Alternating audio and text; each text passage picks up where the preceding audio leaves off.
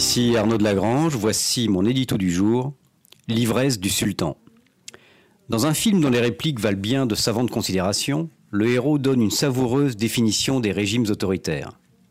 Une dictature, c'est quand les gens sont communistes, déjà, et qu'ils ont froid, avec des chapeaux gris et des chaussures à fermeture éclair, nous dit OSS 117.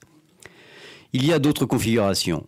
Ce peut être aussi quand les gens sont islamistes, qu'ils ont chaud avec des lunettes de soleil et des souliers vernis.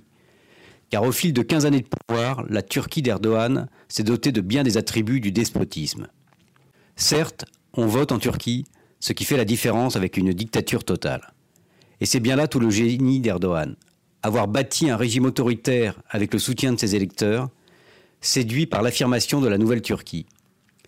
Mais au-delà de l'urne, le ciel est sombre. Répression de toute voix dissonante, embastillement de journalistes et d'écrivains, nettoyage des universités, de la police, de l'armée, verrouillage de la justice. Les interstices de liberté sont rares, surtout depuis l'étrange putsch raté de 2016. On pourrait ajouter la mégalomanie du sultan, avec ce palais blanc aux mille pièces élevé à Ankara, qui en dit long sur l'ivresse du pouvoir. Erdogan assoit son pouvoir sur l'islamisation et la militarisation de la société mais son ambition dépasse ses frontières.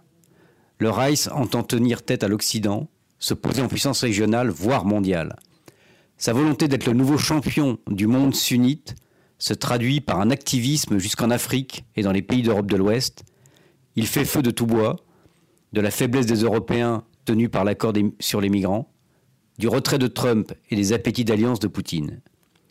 Après le référendum, gagné étroitement, renforçant considérablement ses pouvoirs, Erdogan a tenté un pari électoral. Celui-ci apparaît plus risqué que prévu. Les alliances contre nature de l'opposition en disent long sur le rejet grandissant du système, nourri par la décrépitude économique. Selon les résultats et son bon vouloir, Erdogan lâchera un peu de l'Est ou continuera son inquiétante fuite en avant.